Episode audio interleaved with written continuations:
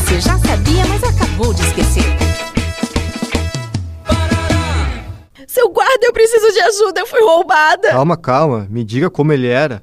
Ele era ah, alto, forte, ah, cabelos escuros, pele clara, olhos verdes e foi pra. Hum, pra aquele lado. Pode deixar, senhora. Vamos atrás dele. Ah, seu guarda, eu pensei melhor e. Eu acho que eu mesma vou.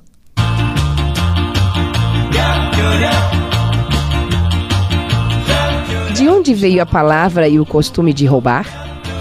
Quando um grito ouvi pegar ladrão. A influência dos visigodos nas línguas ibéricas foi relativamente pequena. No entanto, são muitas as palavras com que estes povos imprimiram sua marca em nosso idioma. O hábito favorito desses povos guerreiros era despojar pessoas de todos os seus bens. O ato de roubar com violência expressava-se na língua dos visigodos com o verbo raubon, que em alemão moderno transformou-se em rauben e em português converteu-se em roubar. Mas o que roubavam os visigodos? Tudo o que podiam, mas para a maioria dos habitantes da Europa medieval, esse tudo se resumia em algumas roupas e uns poucos utensílios domésticos. Ladrãozinho, ladrãozinho querido.